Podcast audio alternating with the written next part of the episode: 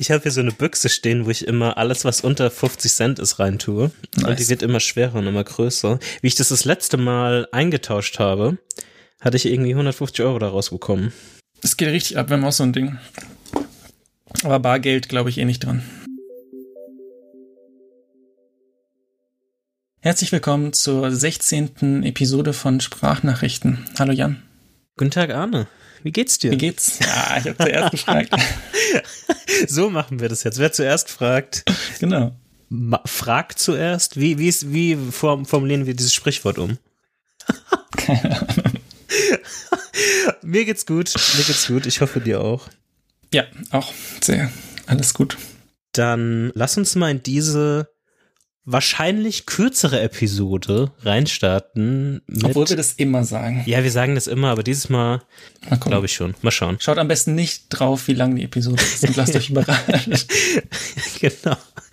Und im, im Adventskalender-Theme öffnen wir das erste Türchen. oh Gott.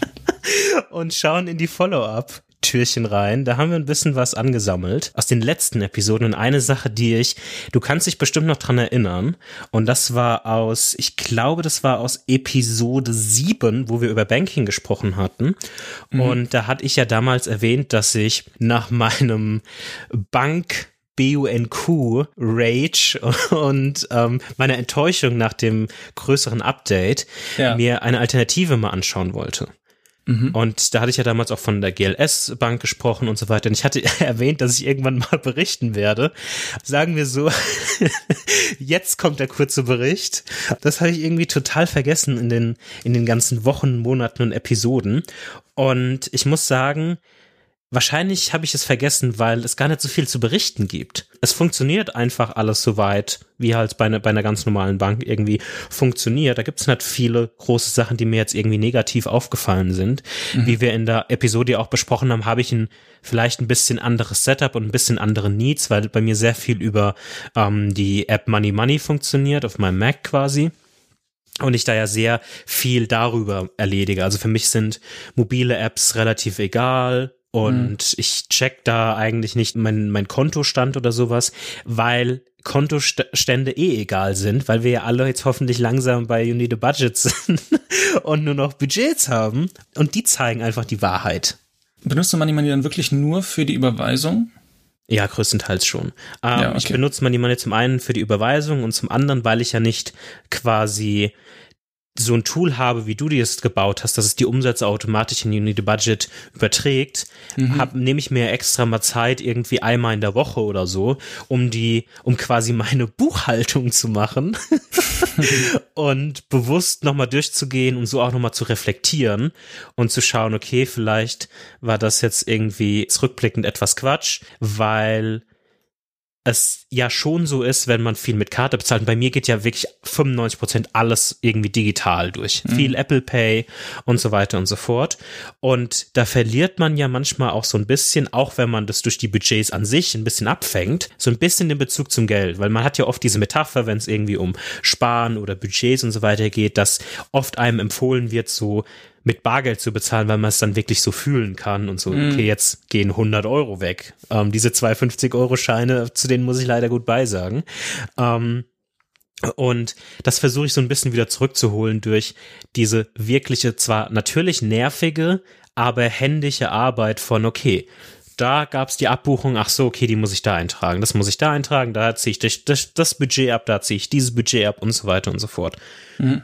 Und durch dieses Setup habe ich ja allgemein wenig mit irgendwie, ähm, sei es der GLS-App oder der ING-App oder der DKB-App irgendwie zu tun, was auch aus meiner Perspektive gut so ist. Ähm, da will ich auch wenig mit, mit, mit zu tun haben. Und das, die einzige Sache, die mir aufgefallen ist, die ein bisschen blöd war und die ich auch nicht so wirklich verstanden habe, ist, dass ich ähm, aber ich glaube, das hat wenig mit der GLS an sich zu tun, sondern wahrscheinlich allgemein mit manchmal dem NFC-System, von diesen Giro-Cards, weil manchmal akzeptieren ja Geschäfte nicht Kreditkarten und damit dann auch kein Apple ja. Pay und das ist, ja. das ist Augenrollen, aber naja, und deshalb muss ich manchmal zum Beispiel bei einem besonderen Bäcker mit der Girocard bezahlen. Und da will ich natürlich das NFC-Payment verwenden, weil die Pins kompliziert, mhm. wenn man Apple Pay verwendet, weil man braucht die nie mehr gefühlt. Ähm, Direkt vergessen. Weil ich heb auch ehrlich gesagt kaum Geld ab. Ähm, so wirklich. Also ich würde vielleicht schätzen, dass ich einmal im Monat Geld abhebe, realistisch mhm. gesagt. Ja. Ähm, und da wird halt der, das Erinnern an den Pin immer, immer weniger. Und manchmal ist man sich unsicher, wenn man eh mehr Karten hat und so weiter und so fort. Was hat jetzt nochmal dazu gehört? Was hat jetzt nochmal mhm. dazu gehört? Und deshalb würde ich gerne mit NFC bezahlen. Und manchmal hat sich die NFC-Funktion bei mir deaktiviert. Aus welchen Gründen auch immer, ich weiß nicht. Und dann musste ich immer zur, zu einer VR-Bank quasi zu einem Geldautomaten von der VR-Bank laufen, oh, echt um jetzt? das wieder zu deaktivieren und wieder zu aktivieren. Und das ist mir zweimal passiert und ich weiß nicht wirklich, woran das liegt. Ähm, Krass. Aber ich, also ich, mir ist aber auch unsicher, ob das irgendwas damit zu tun hat, also mit der Bank an sich oder ob das einfach ein Bug in der Karte oder in irgendeinem System irgendwie ist. Ähm, mhm. Aber das ist so das Einzige, was ich quasi in dem Kontext wirklich nennen könnte, was mir negativ aufgefallen ist. Sonst ist es durch meine sehr spezielle Nutzung der Bank oder wie ich quasi Bank als Geldaufwahrsystem oder was mein, mein Bezahlsystem quasi da verwende, so geblieben. Sonst hat sich auch nichts groß darum wirklich verändert. Ist jetzt, bin jetzt gerade okay. so ein bisschen wirklich gesettelt in dem, in dem Kontext. Und eigentlich ganz Klingt auf jeden Fall ein bisschen positiver als das letzte Mal davon erzählt hast. Ja, das so ein def bisschen def ausbalanciert. definitiv. Also ich habe auch ein bisschen hier und da mal in Kontakt über die, die Website und über das Backend von der GLS mit Support. Mhm. Und das ging auch immer relativ schnell. Auch was so das Kreditkartenlimitvolumen angeht, zu, zu justieren und so weiter. Das ging alles super fix und super schnell und mhm. immer ähm, sehr freundlich und ja, das war alles gut. Ich bin mal gespannt, ob ich irgendwann mal den Service quasi verwende, dass sie wirklich eine Filiale haben, falls irgendwann mal wirklich ein Problem gibt. Da gibt's ja auch eine mhm. ähm, hier in Frankfurt davon, aber so ich finde den so, also ich finde den Gedankengang cool, wenn es mal wirklich was irgendwie gibt, aber sonst, ich bin auch froh, wenn ich es nicht verwenden muss, bin ich ganz mhm. ehrlich. Ja. Bin ich ganz ehrlich. Und würdest du mir jetzt empfehlen, zur GLS zu gehen von der ENG? Oder würdest du sagen, es macht eigentlich keinen großen Unterschied? Naja, ich weiß ja, dass du Außer viel den die App ethischen verwendest. Aspekt natürlich. Ähm, ja. Und deshalb würde ich es dir wahrscheinlich nicht empfehlen, außer dir wiegt der, der ähm, moralisch-ethische Aspekt mehr und mhm. du würdest mehr äh, Money Money verwenden. Also wer sehr stark wahrscheinlich auf die App aus ist, der findet wahrscheinlich bessere Alternativen, die mehr am Puls der Zeit sind. Wenn das, aber da mhm. wäre Bank ja auch an sich besser, ähm, würde ich auch sagen, als ING oder DKB und so weiter und so fort. Da gibt's wirklich noch wesentlich bessere Alternativen.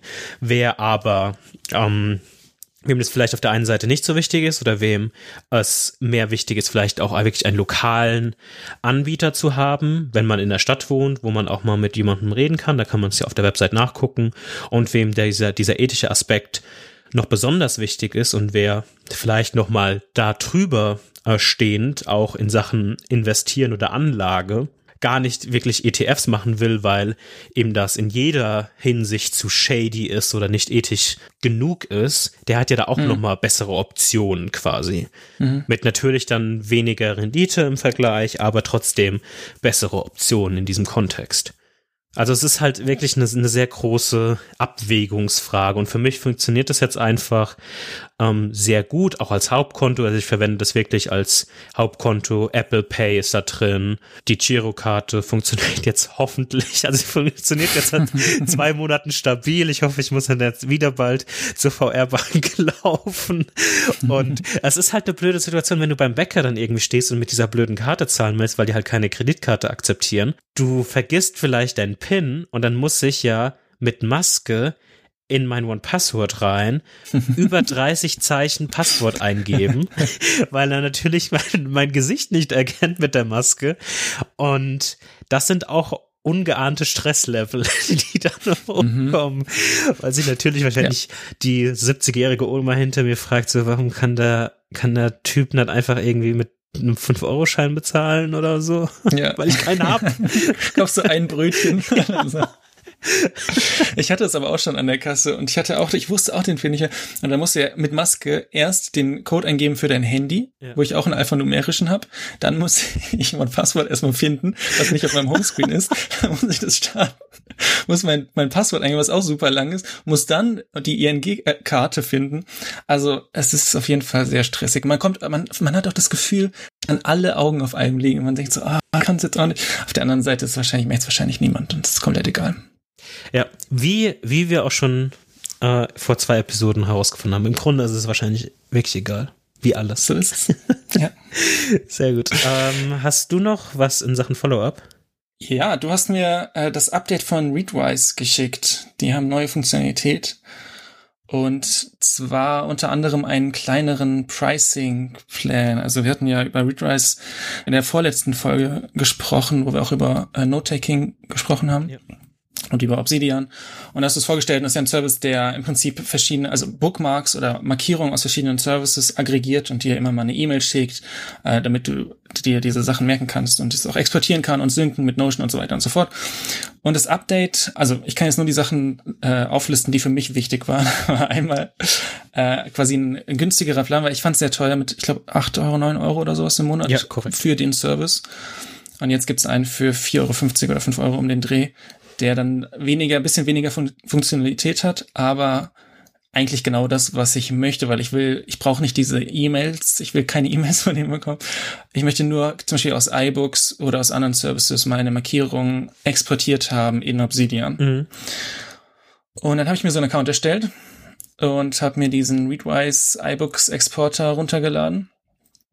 Und äh, es war, ich sag mal, es war eine interessante Erfahrung weil ich diese App starte und ohne irgendwas anzuklicken, lädt er komplett alle meine Markierungen hoch zu Readwise.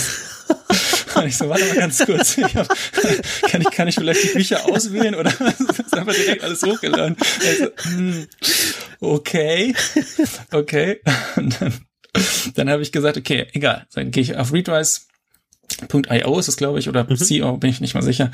Und ich glaube IO. IO. Und gehe dann auf Export, will mir das Markdown runterladen, klicke auf Export. Es lädt einfach Ewigkeiten. Ich lasse den Tab fünf Minuten offen, ist immer noch Exporting. Ich schließe den Tab. Okay, keine Ahnung.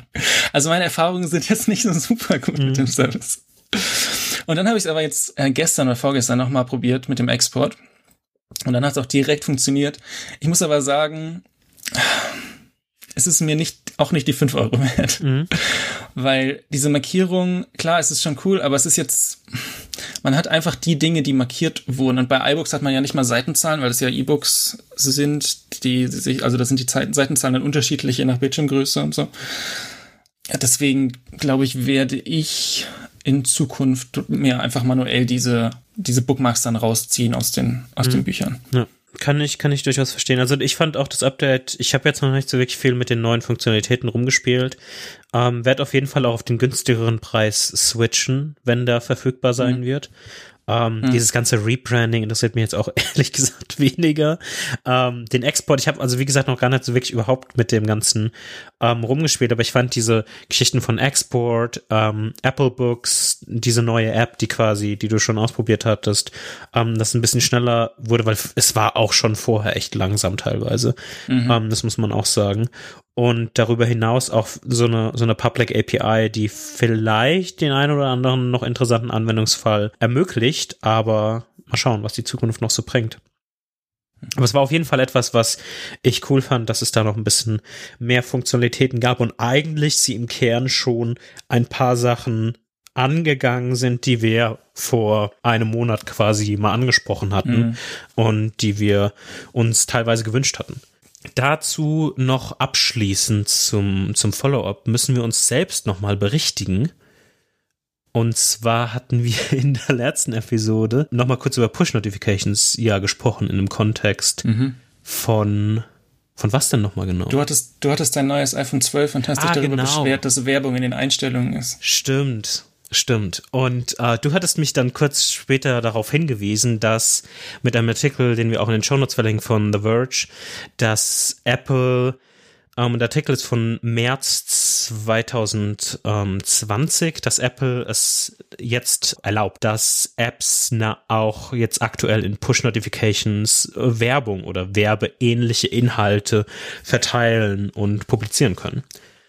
Also, weil wir damals ja erwähnt hatten, dass das eigentlich von Apple verboten ist. Die haben das jetzt, ja. oder nicht nur jetzt, sondern vor einem, über einem halben Jahr angepasst. Ist irgendwie an uns vorbeigegangen. Ja. Ich habe auch, ich habe das recherchiert für die, für die Show Notes und dann bin ich auf den Artikel gestoßen und dachte so, what? haben genau das Gegenteil gesagt.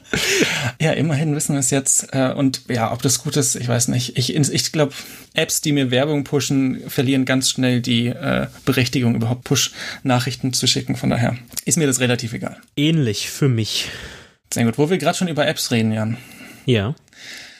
Es gibt ja so ein bisschen verschiedene Typen von Apps, gerade auf macOS. Mhm. Es gibt äh, so native Apps, also zum Beispiel auch System-Apps wie iMessage und Mail und Kalender und Finder und den ganzen Kram. Und dann gibt's Third-Party-Apps wie zum Beispiel Sketch oder Tod oder Slack oder Obsidian auch, wo wir drüber gesprochen mhm. haben. Und bei diesen Third-Party-Apps sind viele und immer mehr eine steigende Anzahl auf einer Technologie, die heißt Electron. Mhm. Und das ist quasi, das sind quasi Browser-Technologien. Also das sind die gleichen Technologien, mit denen man auch eine Website baut. Und ja, die, es hat Vor- und Nachteile, diese Technologie. Andere Beispiele neben Obsidian wären zum Beispiel Discord, Slack, Spotify, äh, Figma zum Beispiel, dieses Design-Tool. Das sind alles äh, Browser-Technologien. Und ich weiß nicht, ich bin gerade tatsächlich unsicher, wie du dazu stehst. Ich sehe es meistens eher kritisch. Ich glaube, du siehst es nicht so kritisch wie ich. Ja, ich bin da, ich bin da eigentlich relativ offen, aber mich würde erstmal interessieren, was denn dein, dein, deine Kritikpunkte daran sind. Also was, mhm. oder vielleicht erstmal anfangen, gibt es welche, die du aktiv täglich verwendest, musst vielleicht oder freiwillig verwendest? Und wie da so deine Erfahrungen dazu sind. Genau, ja, ja, die auf Electron basieren. Ja. Ja, okay, also die Apps, die ich so täglich verwende äh, mit auf Electron-Basis sind äh, Signal, WhatsApp, für, also ist jetzt alles auf macOS, Obsidian, mhm. Discord, Slack, Spotify. Mhm. Ich glaube, das ist, das, das sind die, ja.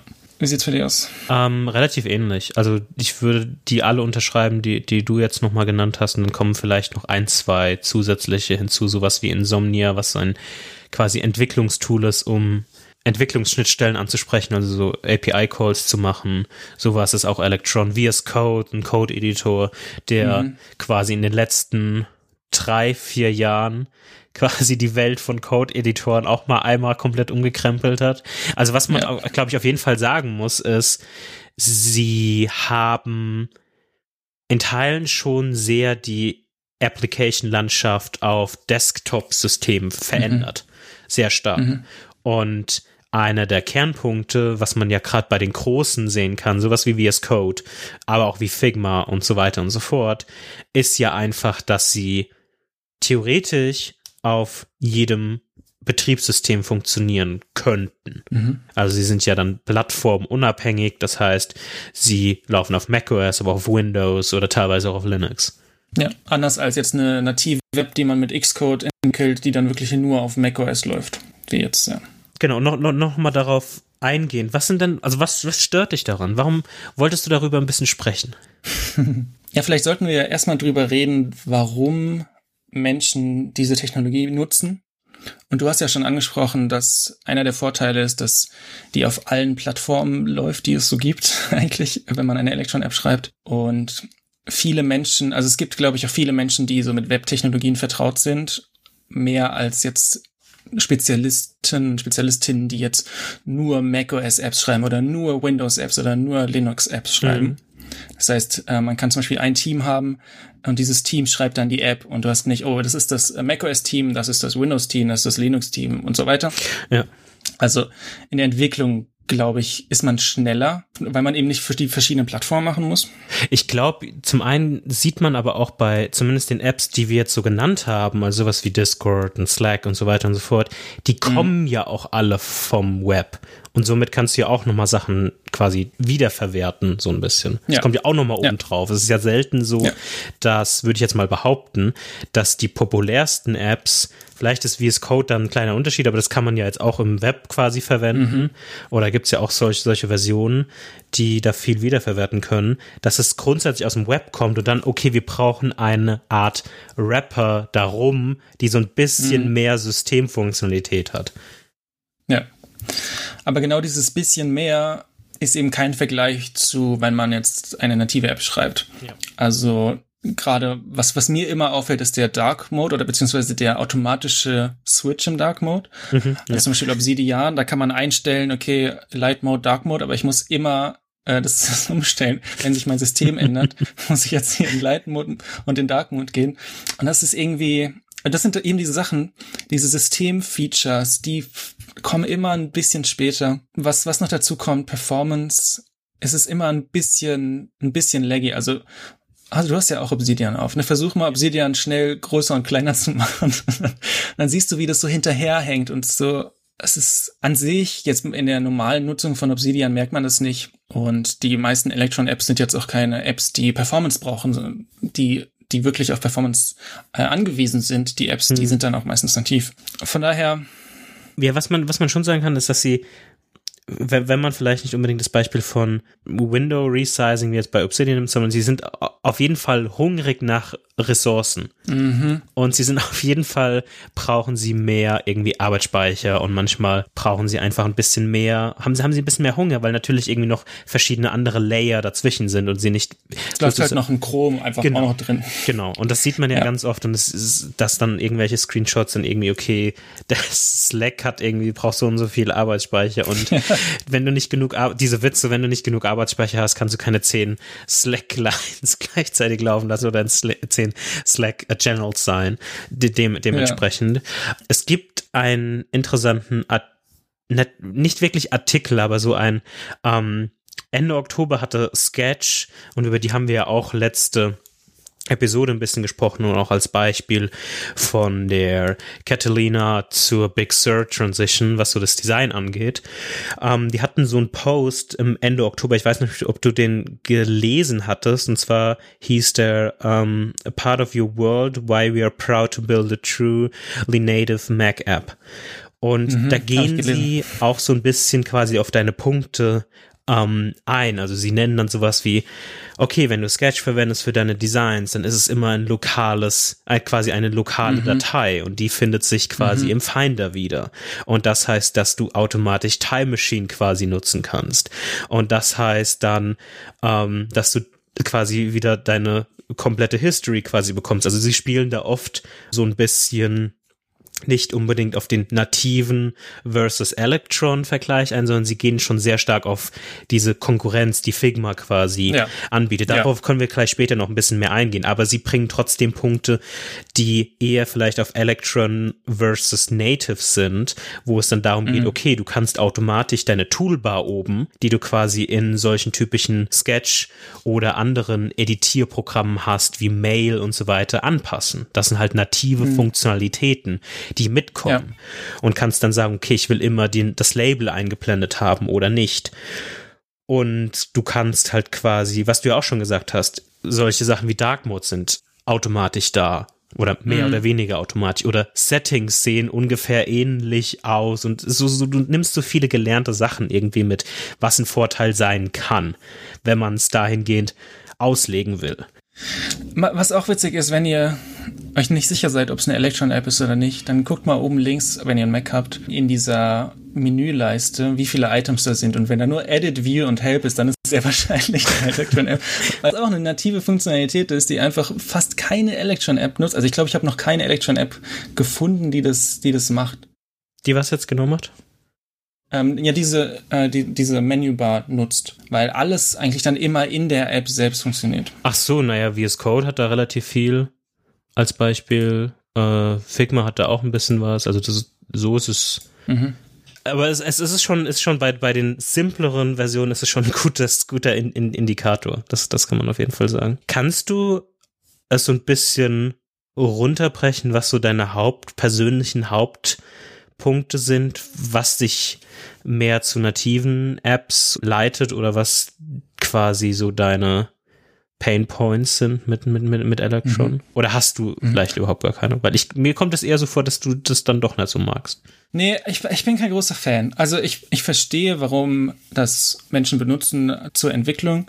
Ich verstehe, warum ähm, oder dass es einfach der, dem Endbenutzer, Endbenutzerin einfach komplett egal ist, was das für eine, was, oder den meisten jedenfalls, was das für eine Technologie ist. Mich stört, wie gesagt, diese, ähm, dieser System-Look, der fehlt. Also es fühlt sich einfach nicht integriert an in das System. Also zum Beispiel in der Signal Desktop App für macOS. Mhm. Wenn man da in die Einstellung geht, allein bis sich die Einstellungen öffnen, vergeht ungefähr eine Sekunde. Und die Einstellungen sehen halt null Prozent aus wie Einstellungen auf einem Mac sondern die sehen einfach aus wie eine Website eigentlich. Und genau diese Sachen und dann mit den Menü-Items, die wir auch schon drüber gesprochen haben. Und Performance ist auch ein, auch ein großes Ding. Also wenn ich dann meinen Activity Monitor gucke und da ist Slack irgendwie ganz oben und verbraucht vier Gigabyte RAM für einfach einen Textchat, dann finde ich nicht so gut. Und deswegen bevorzuge ich eigentlich, wenn ich kann, native Apps, allerdings jetzt nicht um jeden Preis, weil zum Beispiel Obsidian benutze ich auch gerne und es mhm. ist eine gute App und ich würde auch sagen, ähm, dass Signal eine gute App ist oder WhatsApp. Und die, die, ich meine, die machen auch nicht viel, aber das ist, es funktioniert schon alles. Aber es ist so an den, ich sag mal so, an den, in den Edge Cases wird es dann immer richtig komisch. Dazu kommt noch, dass dadurch, dass es eben auf diesem, äh, auf diesem, auf dieser V8 Engine aufbaut, mit diesem ganzen Chromium Hintergrund und allem, dass es diese Webtechnologien sind, dass da auch, es gab auch immer mal Berichte über Sicherheitslücken in Electron und dann waren plötzlich alle Apps betroffen und solche Sachen. Das ist halt einfach super komplex. Und wenn das jetzt, wenn jetzt sowas bei einem Mac auftreten würde, dann würdest du sagen, okay, äh, irgendwie macOS Bugfix Update und alle nativen Apps äh, sind quasi safer. Bei Electron ist ja die komplette Runtime in der App drin. Mhm. Das heißt, jede App muss quasi einzeln dann Electron updaten, um das zu viel. Es ist, ja, ich weiß es nicht. Ich will es jetzt nicht verurteilen, grundsätzlich. Ich glaube, es wäre eine bessere Welt, wenn wir kein Electron hätten. Also das glaube ich schon. Ich glaube, das, ich glaube, das ist halt einfach Quatsch. Ähm, und ich habe gehofft, dass zumindest irgendwie sowas kommt, dass es hier noch so ein bisschen spicy wird. Ja, ja, ähm, hab ich mir gedacht. weil wird es sowas nicht geben, wird es halt viele andere Sachen nicht geben. Und ich glaube halt ganz einfach, dass ich, und ich werde jetzt ein bisschen versuchen, mehr auf dieses Sketch versus Figma einzugehen, als ein großes mhm. Beispiel, um mich auch so ein bisschen an einem Artikel von Stratechery vom 11. November. Wir werden es in den Show Notes verlinken, das ist einer der offenen Artikel von Stratechery from uh, Ben Thompson, der heißt Apple's Shifting Differentiation und es geht so ein bisschen in diesem Artikel zu, zum anderen auch um die, um quasi die neuen Prozessoren bei, bei Apple und so weiter und so fort. Und er greift auch so ein bisschen dieses Figma und Sketch Beispiel auf. Und mhm. natürlich kann man irgendwie die Argumentation fahren von, okay, das fühlt sich ein bisschen nativer an. Und natürlich macht das in Teilen Sinn. Auf der anderen Seite ist es aber natürlich auch ein Gefühl. Ähm, das hast du ja natürlich auch schon gesagt, das ist ein Gefühl. Mhm. Und man kann es so ein bisschen meiner Meinung nach natürlich als Vorteil ausführen, dass es natürlich cool ist, wenn du schon automatisch weißt, wie jetzt irgendwie Einstellungen funktionieren oder dass du immer in der Menübar was irgendwie finden kannst. Und ich verstehe auch, dass Sketch das irgendwie im Vergleich zu Figma, was quasi ein in Electron gebaut oder ein webbasierendes Design-Tool ist, ähm, irgendwie als Vorteile nimmt. Aber was halt Sketch so ein bisschen ignoriert, ist, sind die ganzen verschiedenen Möglichkeiten, die Figma eröffnet hat. Also es, ist, es fühlt sich so ein bisschen an, als würde Sketch quasi sagen, aber wir sind nativ. Es ist aber aus, aus meiner Perspektive irgendwie das falsche Pferd und es ignoriert so ein bisschen, dass sich die Welt so ein bisschen weitergedreht hat. Weil was der Kernfaktor war, und da kann man nicht nur Sketch, sondern auch Apple so ein bisschen das ankreiden ist, was in diesem Kontext, in diesem Applikationskontext wirklich fehlt, sind Weiterentwicklungen von Collaboration. Und Sketch arbeitet daran, mhm. jada, jada, jada, das ist, ist, aber sie sind halt einfach mal drei Jahre zurück. Mhm. Ähm, mindestens im Vergleich zu Figma.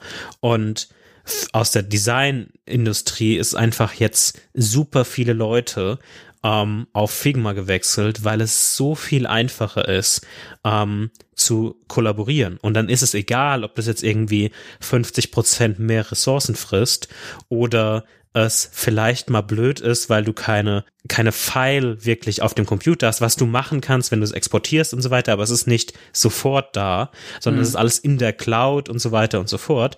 Aber es ist einfach so viel besser auf dieser Ebene und es ist nicht diese native Experience. Es ist nicht dieses immer 100% snappy. Es hat seine blöden ähm, Edges, aber es ist einfach so viel besser nur auf dieser Collaboration-Seite, ähm, dass fast nahezu alles andere in dieser Industrie quasi egal ist aus dem Kontext von Sketch. Und was man auch nicht vergessen darf in dem Kontext ist, was Figma eigentlich erreicht hat mit dieser webbasierten und dann auch Electron-basierten Entwicklung. Mhm. Denn was sie erreicht haben ist, accessible zu sein für nahezu jeden und jedem eine Möglichkeit zu geben, wenn man nicht auf dem Mac ist zum Beispiel, eine gute Designsoftware zu verwenden, wo man on top nochmal mit anderen ähm, zusammenarbeiten kann kollaborieren kann.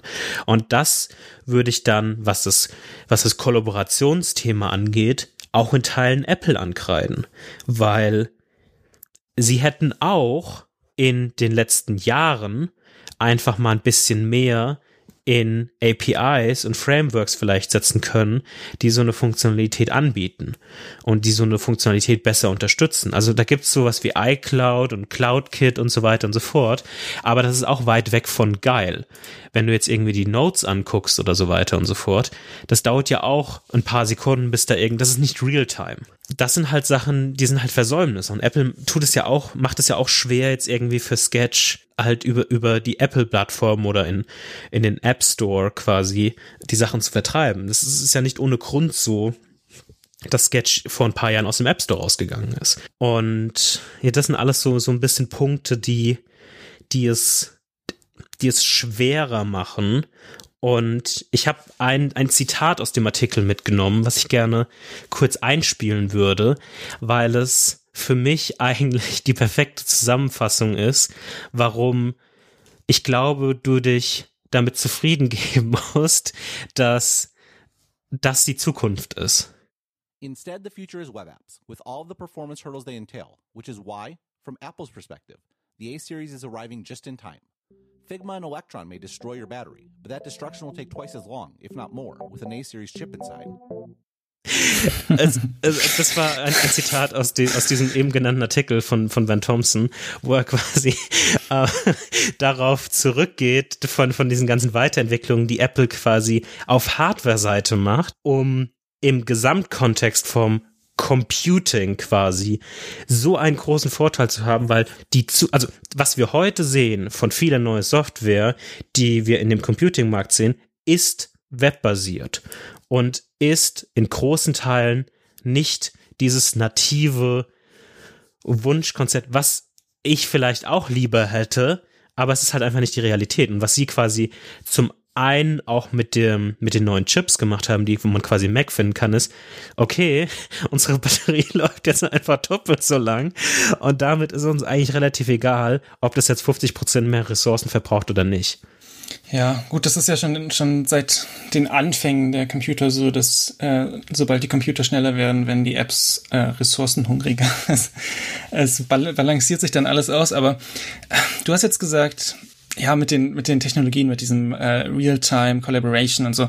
Das ist natürlich ein großer Vorteil, dadurch, dass man Web-Technologien benutzt. Das Web ist ja schon relativ mature und hat viele von diesen Technologien, die man dann einfach nutzen kann. Und das spielt genau in das, was in das rein, was ich auch am Anfang gesagt habe. Das ist einfach von der Entwicklung her. Figma muss ja nicht super ihre eigene, also haben sie bestimmt, aber ihre eigenes, ihr eigenes Realtime-Ding bauen, sondern die konnten eben auf den Webtechnologien aufbauen. Ich, also die werden ganz bestimmt auch noch was eigenes da, da drauf gebaut yeah. haben, aber sie mussten nicht von ganz unten anfangen.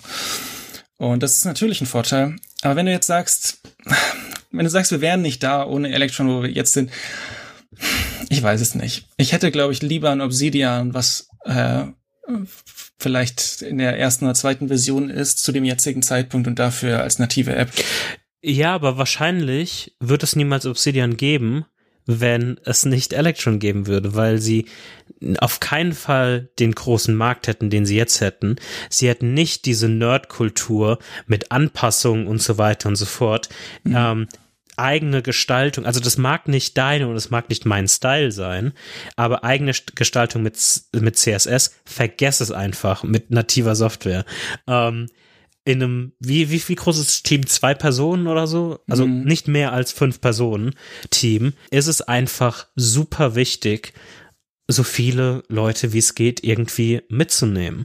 Mhm. Und das Gleiche ist ja auch dieser, also dieses Enablement, was Figma irgendwie geschafft hat, weil es einfach zum einen brauchst du theoretisch nicht mal diese Electron-Version, weil es funktioniert auf der kleinsten Ebene im Browser. Und wenn du unbedingt nochmal eine eigene App in deinem Dock oder sonst wo haben willst und natürlich noch ein paar andere kleine Features, die irgendwie das Leben besser machen, besseren Font-Support und so weiter und so fort, kleine Details, dann holst du dir einfach Figma für die, für die Desktop-Version, die quasi einfach die Figma-Version in deinem Chrome oder Firefox-Tab ist, aber halt in Electron ge gerappt und mhm. bist dann halt einfach irgendwie glücklich mhm. und kannst es halt überall verwenden.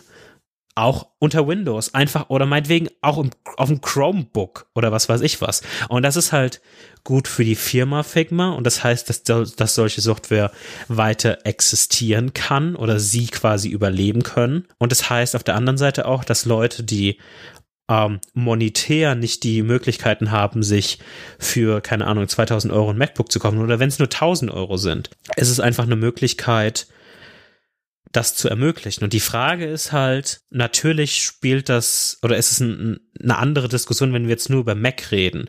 Aber ich finde, es kommt oder es macht Electron zu klein, wenn wir jetzt nur sagen, wir gucken in die macOS-Bubble und sagen, alles sollte nativ sein, sonst ist Aber alles es ist doof. ja auf Windows nicht anders. Ja, ich würde mir auf Windows auch wünschen, dass, dass äh, jetzt Slack vielleicht ein bisschen nativer ist und Signal sich ein bisschen mehr einfach anfühlt wie ein Windows-App. Aber du hast jetzt gesagt, das ist nicht die Realität. Ich, äh, es gibt schon viele, viele Firmen, die ihre Apps noch in nativ schreiben. Zum Beispiel Omni Group ist da ein gutes Beispiel, Fantastica. Das ist alles, das sind auch alles keine riesigen Teams, und die schreiben auch native Software. Und klar, die, ich habe jetzt zwei Beispiele genannt, die sind dann jetzt Mac-only. Genauso gibt's Apps, die sind vielleicht Windows-only oder Linux-only. Und vielleicht ist es auch okay. Vielleicht ist es auch besser, eine native App zu schreiben und dann vielleicht einen kleineren Markt. Aber dann hast du auch wieder, ja, vielleicht auch ein bisschen eine, eine bessere Nische gefunden. Ich weiß nicht, ich finde es ähm, interessant, dass du gar nicht so negativ über Electron denkst und es eher so als ich meine, ich glaube, dein, deine Einstellung dazu ist eher so, dass es unausweichlich ist. Kann das sein? Ja, was heißt unausweichlich? Also, natürlich fände ich es cool, wenn alles auf so einem Level wäre wie, keine Ahnung, Things oder äh, Money mhm. Money oder was weiß ich was, was, was irgendwie nativ ist. Und das, ich mag natürlich schon native Software und ich mag, ähm, ich würde mir auch wünschen, dass Figma nativ wäre, aber das ist einfach sehr weit weg von der, von der Realität was aber auch gut so ist in Teilen, weil es einfach nicht real, also wenn du Figma, glaube ich, nativ denken würdest, ähm, dann kannst du schon mal gleich anfangen, irgendwie zwei bis drei Zehn-Mann-Teams aufzuziehen. Und das ist ja, das ist ja vollkommen unrealistisch wahrscheinlich. Ähm, die dann für jeweils die verschiedenen Plattformen dann nativ entwickeln. Und das hindert natürlich auf der anderen Seite auch wieder Geschwindigkeit in Teilen, weil alles muss nativ dann entwickelt werden. Und das könnte man vielleicht auch argumentieren, ist dann quasi auch ein Innovationskiller oder ein Geschwindigkeitskiller in Sachen Innovation. Wie schnell kannst du neue Features rausbringen? Hm. Ja, vielleicht ist Electron auch einfach ein Weg, um Geld zu sparen für verschiedene Firmen der dann gerne gegangen wird oder weniger gerne. Und es ist einfach eine Frage der Priorisierung. Jetzt frage ich mich, wenn du sagst, wenn du da so positiv, sage ich jetzt mal, vorsichtig eingestellt bist oder ja. warum hast du denn Couch Times nicht in React Native geschrieben? Dann hättest du es auch direkt auf Android. Zum einen liegt es daran, dass Couch Times eine, ein Lernprojekt ist für mich. Mhm. Uh, und das Ziel war nicht React Native zu lernen, sondern Swift. Und mhm. zum anderen unterstehe ich keinen irgendwelchen Growth oder ähm, Business-Zielen im Sinn. Also ich freue mich, wenn es irgendwie, keine Ahnung, 50 Leute kaufen dann im Endeffekt oder meinetwegen auch 100 oder mein, vielleicht auch nur 10, I don't know. Ist auch, ist auch relativ egal, aber das ist kein Geschäft oder kein Business, sondern das ist ein Hobby und da kann man irgendwie natürlich machen, was man will. Und natürlich heißt es nicht, dass alles Electron sein muss. Es kann auch ein Vorteil sein, irgendwie irgendwie Things zu machen oder Tower zu machen oder Money Money zu machen. Das, sind, das, das steht in keiner Frage. Aber wenn wir uns angucken, ähm, auf der Electron-Webseite zum Beispiel, was sind die, die Apps auf der Startseite, die sie anpriesen? Das ist Visual Studio Code. Das macht durchaus Sinn, nicht nativ zu bauen, weil die Ziele was anderes sind. Sie wollen viele Nutzer haben, da ist es halt wahrscheinlich einfacher für Windows, Mac und Linux das so zu machen. Mhm. Kann ich dich ganz kurz unterbrechen? Visual Studio Code habe ich auch verwendet und bin aber davon weggegangen zu einer nativen App, weil zum Beispiel Debugging oder Code Inspection, also wenn man zum Beispiel zu einem Symbol springen möchte, das dauert einfach so lange. Ich muss dann, ich, also ich klicke quasi auf das, äh, auf einen Text und möchte wohin springen. Und es dauert dann so zehn Sekunden und so und dann breche ich es ab, weil es, einfach nicht passiert. Und vielleicht, jetzt kann man wieder sagen, oh, bei mir ist es anders, weil ich habe eine andere Konfiguration. Ich weiß es nicht. Ich, ich mit den, den Editor, den ich jetzt benutze, da ist es einfach, da funktioniert es instant und es ist halt ein, ein sehr großer Unterschied, gerade bei, bei diesen Sachen. Also es ist alles, es ist halt ein Kompromiss. Ich glaube, das ist, ja, so wie alles. Es ist ja auch egal. Es ist ja auch egal. Nein, aber es ist ja so, es ist ein Kompromiss. Ja, was du auf jeden Fall kriegst, ist, weil du, du redest ja gerne in, in solchen Kontexten von Value. Und was du auf jeden mhm. Fall ähm, schaffst, ist, du kannst mehr, Pers mehr Menschen Value geben. Das schaffst du auf jeden Fall. Mhm, für ähm, weniger Geld, meinst du? Nein, nicht, ja, vielleicht für weniger Geld, aber auf jeden Fall schneller. Mhm. Ähm, ob das jetzt weniger Geld dann gleichzusetzen ist, wahrscheinlich, vielleicht, keine Ahnung. Aber wenn du ein Feature in keine Ahnung, in Slack oder so baust oder in Figma, dann musst du es halt wahrscheinlich einmal oder vielleicht zweimal für Web und für ein bisschen angepasst für Electron bauen und vielleicht auch irgendwie ein paar Tage dann für irgendwelche plattformspezifischen Sachen dann irgendwie noch anpassen, aber nicht irgendwie einen Monat. Und ein Beispiel, das jetzt auch natürlich aus Businessgründen machen, Evernote war sehr lange in Teilen nativ.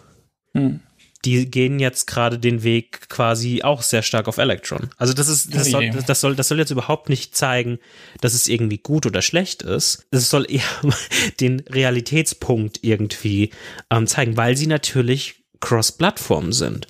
Auf so vielen Ebenen. Und ich glaube, was ein Punkt ist, den man auch nicht vergessen darf in diesem Kontext, ist, Erwartungshaltung. Also was sind die Erwartungshaltungen Sachen Funktionalität? Die sind so viel höher heutzutage als also jetzt rein Funktionalität, nicht na, nicht nativ sein, sondern mhm. Funktionalität, mhm. wirklich nur Funktionalität. Ähm, die sind so viel höher, als sie vor fünf, zehn, 15 Jahren waren, dass es so viel mehr Aufwand ist, ein bestimmtes Stück an Funktionalität quasi in eine App und dann noch Cross-Plattform zu bekommen, dass ich die Punkte durchaus verstehen kann. Nichtsdestotrotz liebe ich natürlich mein Money Money.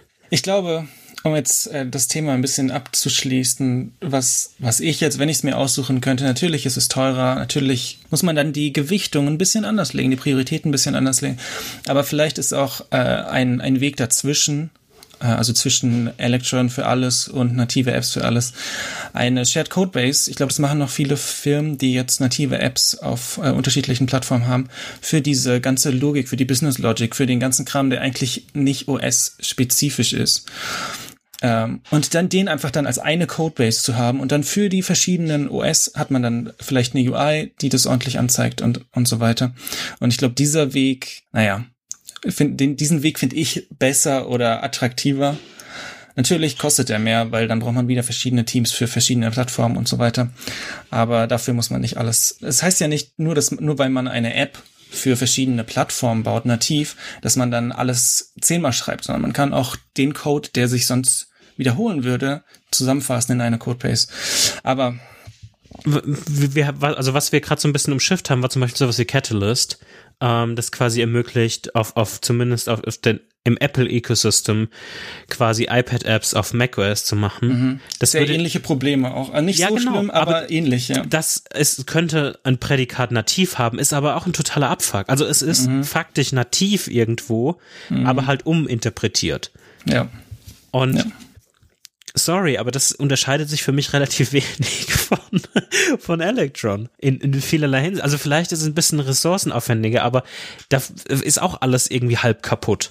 Ja, ich glaube, es gibt da schon nochmal Unterschiede an, an, der Integration, aber es ist auf jeden Fall vergleichbar und das, ich würde da sehr ähnliche Kritik anbringen wie bei, wie bei Electron. Und es hat wieder, wieder genau den gleichen Vorteil. Oh, ich habe eine iPad-App, ein Klick, okay, vielleicht nicht ein Klick, aber ein paar Klicks und vielleicht ein paar Zeilen Code und dann läuft die auf dem Mac. Okay, geil. Aber kann ich jeden verstehen, jede, die das, die das macht. Das ist auch, ich möchte überhaupt nichts verurteilen. Es ist nur für mich als, als Endbenutzer wünsche ich mir, es ist einfach ein Wunsch, das interessiert niemanden, was ich mir wünsche, aber ich wünsche mir mehr Apps, die nativ sind, die äh, sich ja an das System anpassen und vielleicht auch nicht meine Batterie zerstören. Ich habe übrigens jetzt schon Batteriewarnungen. Äh, Jedenfalls, äh, in, bevor ich zu Big Sur abgegradet bin. Jetzt sind die weg. Ich glaube, Big Sur hat meine Batterie repariert. Naja, mein MacBook, mein MacBook ist noch gar nicht so alt. Also vielleicht sollst du einfach an M1 kommen, dann können wir fünf Tage durchpodcasten und deine Batterie ja. wird immer noch über 50 Prozent sein. Das fand ich, okay, dann das jetzt wirklich abschließend, das fand ich tatsächlich gut auf Twitter, äh, als die Leute äh, ihre M1 äh, Notebooks oder Mac Minis oder was auch immer bekommen haben und das getwittert haben und dann, oh, ich habe jetzt keine Ahnung, wie viele Stunden äh, Akkulaufzeit oder ich habe den ganzen Tag gearbeitet und habe noch 50 Prozent. Hm. Und dann die äh, Replies auf diesen Tweet immer, äh, hast du Slack offen? Hattest du diese ganzen Electron-Apps aufgezählt, ob irgendeine davon aufmacht? Fand ich sehr witzig. Ja, die Wahrheit ist halt, ja, sie hatten die meistens offen oder haben irgendwas krasses kompiliert und es war immer noch bei 90 Prozent. Hm. ist schon, ist schon crazy, diese ganzen Geschichten. Lass uns das Thema auf einer, auf einer positiven Sichtweise abschließen. Bitte. Und lass uns mal vielleicht jeder eine Handvoll native Apps erwähnen, die wir ganz gut finden. Hm? Sollen wir immer abwechselnd machen? Können wir machen, in guter alter Tradition. Ja, ja. Dann fangen wir an. Ach, obvious Pick. Willst du, willst du tippen, was mein erster Pick ist?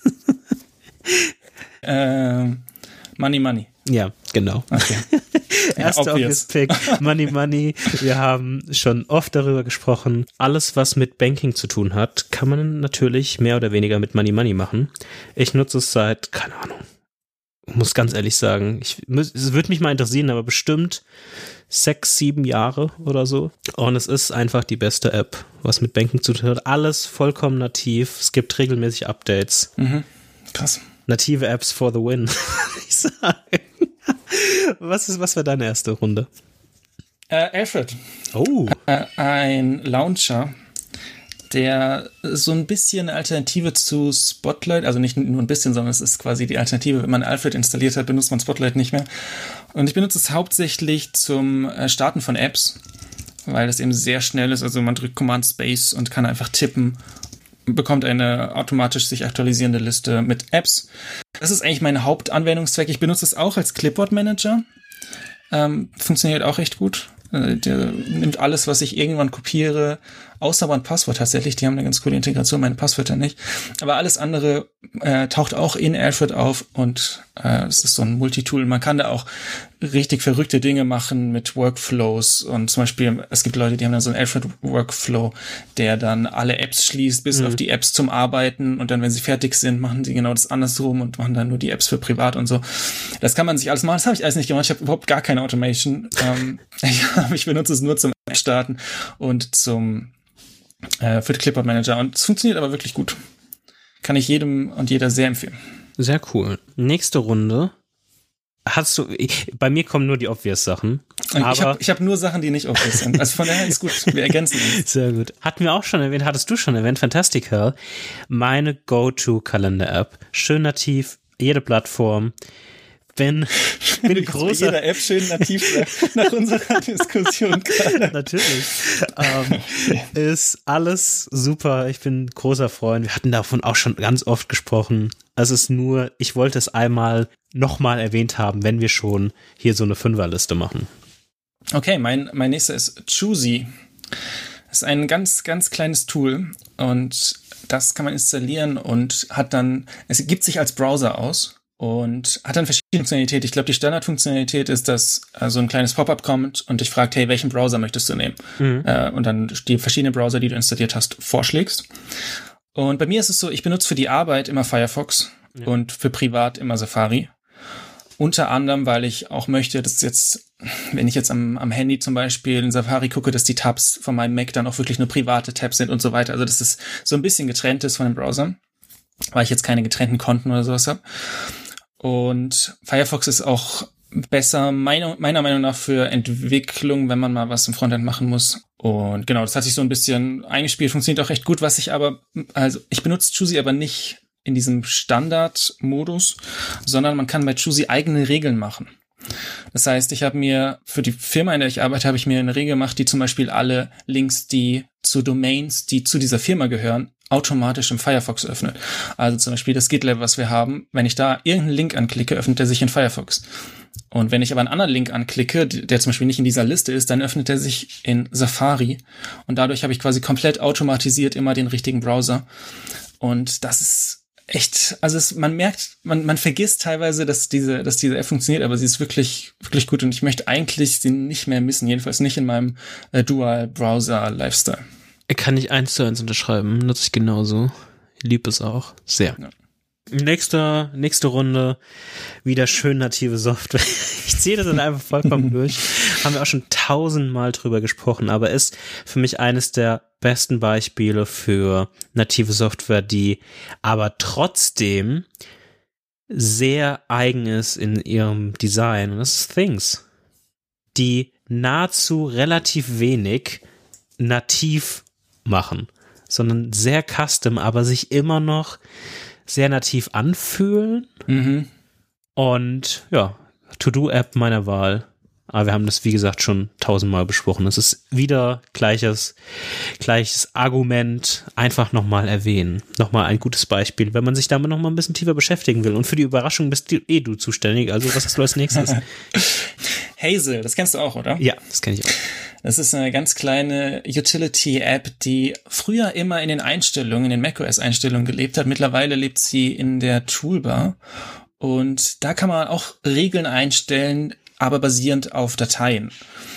Und das ist eben, das ist eigentlich schon alles, ist sehr, sehr flexibel. Das heißt, so Sachen wie, wenn eine ZIP-Datei in meinem Downloads-Ordner auftaucht, bitte direkt ansippen. Ja. Oder alle Dateien, die älter sind als zwei Wochen aus meinem Papierkorb äh, leeren, weil die brauche ich dann sowieso nicht mehr. Oder wenn ich einen Screenshot mache, den direkt in den richtigen Ordner schieben zum Beispiel. Und das kann dann natürlich noch viel mehr customized werden. Also zum Beispiel, ich habe vor einem halben Jahr irgendwie nochmal Minecraft angefangen, äh, so, wie, so wie das immer so ist. Und da sind die Screenshots in irgendeinem komischen Ordner, irgendwo ganz, ganz weit weg. Und dann und es ist halt super, super nervig. Und dann habe ich mir eine Hazel-Regel gemacht, die die einfach dann direkt auf den Desktop zieht. Das ist jetzt so ein sehr spezifisches Beispiel, aber genau für diese Sachen ist es, glaube ich, dann nochmal, noch mal richtig gut. Ja, vorletzter Punkt bei mir, Tower, äh, ein quasi Entwicklungstool für, wenn man Git-Versionierung quasi macht, weil ich jemand bin, der visuelle Tools dann doch äh, eher nahe steht und zu viel Angst vor Git auf der Kommandozeile hat.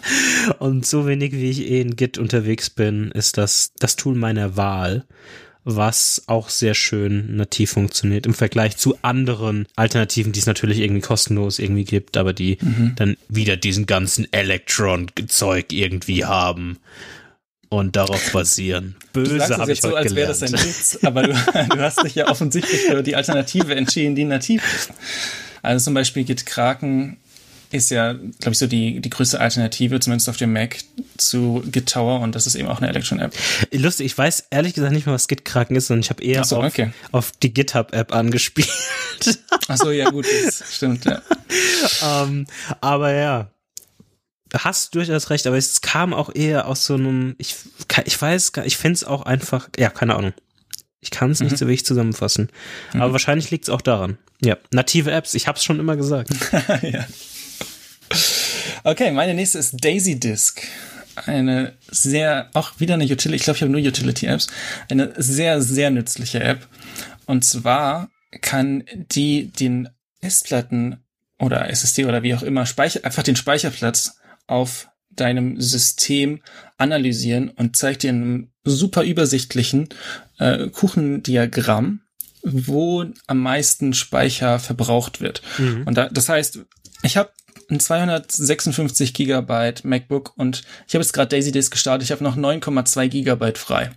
Ich habe immer Storage Issues. Ich, also es ist, es ist eine große Krise. Das heißt, ich benutze die App ungefähr einmal im Monat und scanne dann meine, meine Startup Disk und sehe dann direkt, okay, wo, oh, der Spotify Cache hat irgendwie 20 Gigabyte runtergeladen, aus welchen Gründen auch mhm. immer und kann dann das einfach schnell rausschmeißen und schmeißt dann einfach damit die ganzen, meistens sind es Caches, die sich dann wirklich so ansammeln und schmeißt dann den ganzen Kram raus und vielleicht fällt mir auch mal ein, oh, hier ist eine Datei, die ist 10 Gigabyte groß, weil ich keine Ahnung, die Xcode äh, Xip irgendwo hingeschoben habe und vergessen habe. und genau diese Sachen, diese Sachen findet man dann und ich weiß nicht, wie ich das sonst machen würde. Ich weiß nicht, wie ich sonst mhm. mein Storage managen würde ohne, ohne diese App, ja. weil es einfach, ja, und ja, es ist, also es ist wirklich cool. Man kann dann schön markieren. Also ich sehe zum Beispiel, okay, mein Benutzerverzeichnis allein 145 Gigabyte. Und dann kann ich mich, dann sieht man direkt, was am meisten Speicherplatz ähm, nimmt. Und es ist gerade auf jeden Fall Xcode 36 Gigabyte. Uiuiui. Okay, aber genau diese, diese Insights sind, sind wirklich cool, kann ich, kann ich jedem empfehlen. Cool. Ähm, ich habe jetzt so lange über VS Code gesprochen, deshalb muss ich jetzt noch eine native Code-Editor erwähnen. Und das ist Nova. Und der Fun Fact ist, ah, mhm. ich habe es gekauft, aber ich nutze es nicht wirklich. Aber ich würde es gern nutzen. ähm, mir fehlt aber eigentlich eine Extension, die es bisher noch nicht gibt, oder zumindest last time mhm. I checked gab es die noch nicht. Mhm. Und das ist quasi der Support für äh, Nunchuck. Uh, Nunchuck, Nunchucks, wie es auch immer. glaube ich, ja. Nunchuck. Ja. So eine Templating äh, Engine oder Sprache. Und das gibt es noch nicht. Und deshalb kann ich das nicht so wirklich für meine Website und so weiter, für so kleinere Projekte nutzen. Mhm. Und, aber ich finde es eigentlich cool, äh, soweit, wie ich ein bisschen damit rumgespielt habe. Mhm. Und ich wollte auf jeden Fall eine, eine, native Alternative zu VS Code mal erwähnen. Mhm. Ähm, und die Website an sich ist eh super, die Landingpage ja. da. Das, das ja. Wenn es nur das ist, dann kann man sich die mal anschauen. Ja, Panic ist allgemein noch eine sehr äh, respektable App-Schmiede. Also alles, was da rausfällt, ist, ist super. Mein, mein nächster Pick ist auch von Panic, nämlich Transmit. Und das ist eine App, mit der man sich auf verschiedene Server einloggen kann oder auf Cloud-Endpoints, also alles, was irgendwie mit Dateien hin und her schieben zu tun hat, über das Internet. Und das ist so mein Go-To-Programm. Also wir haben zum Beispiel verschiedene Uber Space-Accounts für, äh, zum Beispiel jetzt auch für Sprachnachrichten, aber auch für mhm. andere Projekte, die ich habe. Ähm, das geht dann über SFTP, habe ich da drin. Dann habe ich meinen Dropbox-Account da drin, weil ich die native App ich glaube, die ist wirklich nativ bei Dropbox, aber es gibt auch native Apps, die. oh, da habe ich jetzt was angefangen. Ich würde jetzt sagen, die, Dropbox-App ist jetzt nicht äh, keine keine Vorzeige-App auf jeden Fall.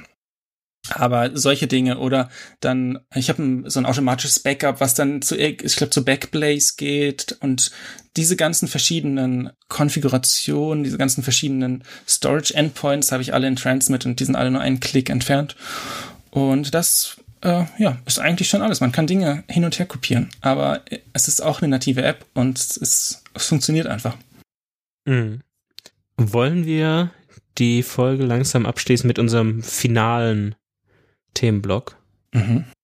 Denn was ist das beste Corner? Side Project Corner. Side Project Corner ist das beste Corner. Arne, was war dein Fortschritt zur letzten Episode? Ich habe OAuth fertig implementiert. Mhm. Das äh, funktioniert. Ich habe eine Privacy Page geschrieben, die noch nicht wirklich reviewed wurde, aber wer sie sich angucken möchte, kann auf widgetsforwiner.com slash privacy gehen. vielleicht, vielleicht findet jemand einen Fehler, schreibt mir gerne auf Twitter. Genau, das ist aber fertig. Äh, du hast es auch schon installiert. Bei dir ist es äh, direkt kaputt gegangen. Das heißt, also ich glaube, es ist kaputt gegangen und dann musstest du die App neu starten ja. und dann hat es genau. funktioniert. Genau. genau, da diesen Upgrade-Path, den äh, muss ich nochmal testen, der braucht noch ein bisschen Liebe. Und dann habe ich endlich dieses OAuth-Thema fertig. Ich wollte eigentlich den Upgrade-Path schon fertig haben, habe es leider nicht geschafft. Deswegen ist meine Aufgabe bis zur nächsten Episode Testflight-Build mit OAuth haben. Ich habe es jetzt ein bisschen, bisschen kleiner gesteckt, weil ich jetzt noch andere Projekte habe. Ähm, genau, deswegen Das ist der Status und danach, sobald OAuth drin ist und bei allen Testflight-Geräten angekommen ist, dann kann ich endlich anfangen, oh, vielleicht gibt's ein zweites Widget, vielleicht gibt es noch andere Features, die man noch einbauen mhm. kann. Ähm, das kommt dann alles in der in den nächsten Episoden. Cool. Wie cool, ist der cool. Status bei äh, Couch Times? Ähm, ich habe relativ wenig die letzten zwei Wochen hinkriegt. Also ich konnte nicht so weit ähm, die Bugfixes vorantreiben oder die Improvements, wie ich das letzte Mal angesprochen habe. Aber ich, es gab eine trotzdem positive Entwicklung.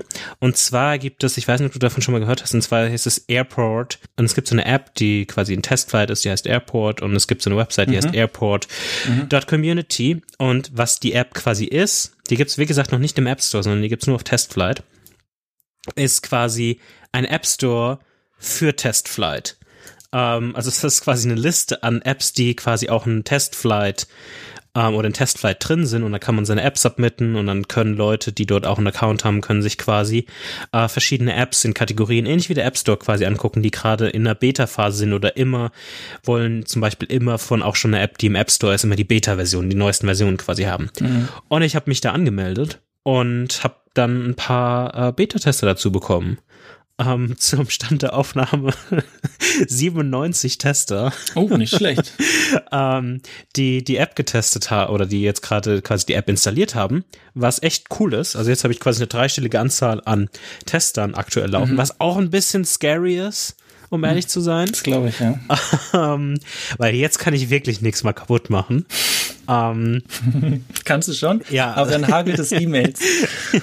ich habe auch schon ein paar Mails bekommen, aber meistens mit irgendwelchen entweder netten, also bisher wirklich nur nette Mails bekommen, entweder mit äh, coole App und so weiter und so fort, also irgendwie mit Lob oder positiven Sachen oder mit irgendwie Requests und auch sehr engagiert mit Listen von mhm. Feature Requests mhm. und so weiter und so fort. Ähm, und die haben sich auch sehr gefreut, dass ich geantwortet habe. Ähm, also ich habe dann mir irgendwie mal die vor ein paar Tagen Zeit genommen und dann habe auf die Handvoll Mails dann irgendwie geantwortet und dann kam dann teilweise, wow, ich hätte nicht gedacht, dass du mir antwortest. zurück. um, ähm, und das ist alles irgendwie, ja, ganz cool. Nichtsdestotrotz bleibt das Ziel immer noch das gleiche. Und ich glaube auch vorausschauend, wie wir jetzt die nächsten Wochen angehen werden. Also wir werden jetzt die nächste Woche quasi zwei Episoden vorproduzieren. Ja. Und somit wird eigentlich Side Project Connor so ein bisschen rausfallen, wird es auch noch bis zum quasi mehr oder weniger das Ziel sein bis zur bis zur nächsten Aufnahme, die dann quasi die nächste offizielle Aufnahme, die Mitte Januar stattfinden wird. Mhm. Dann, also es wird immer weiter Episoden geben, aber die wird dann Mitte Januar stattfinden, die nächste Aufnahme. Und dass man bis dahin, dass ich da schon quasi dieses, diesen Themenblock abgehandelt habe und dann mit großen Schritten Richtung Release gehen werde und eine Antwort auf die große Widget-Frage habe. Also entweder ein, eingebaut oder Nein gesagt. Mhm. Ähm, dass, dass dieses Geheimnis wird sich am, ähm, am nächsten Aufnahme, offiziellen Aufnahmezeitpunkt quasi beantworten lassen. Okay, sehr schön. Und sonst war's das. Die Veröffentlichungsrhythmen werden gleich bleiben. Wir werden zwei Folgen vorproduzieren, dass wir auch ein bisschen Pause haben, werden vielleicht ein bisschen aus dem normalen Format rausbrechen und eher nur so Themenfolgen haben. Mhm. Aber ich hoffe, die werden euch trotzdem gefallen und somit sind wir am Ende der Episode. Genau, damit würde ich sagen, wir freuen uns wie jedes Mal über Bewertungen im Podcast Store. Das hilft uns auf jeden Fall. Und ansonsten schreibt uns, was ihr denkt, ob ihr Electron äh, gut findet oder schlecht findet oder ob es euch komplett egal ist auf Twitter, Ad nach. Und dann hören wir uns das nächste Mal in zwei Wochen. Bis dann. Ciao. Auf Wiedersehen. Ciao.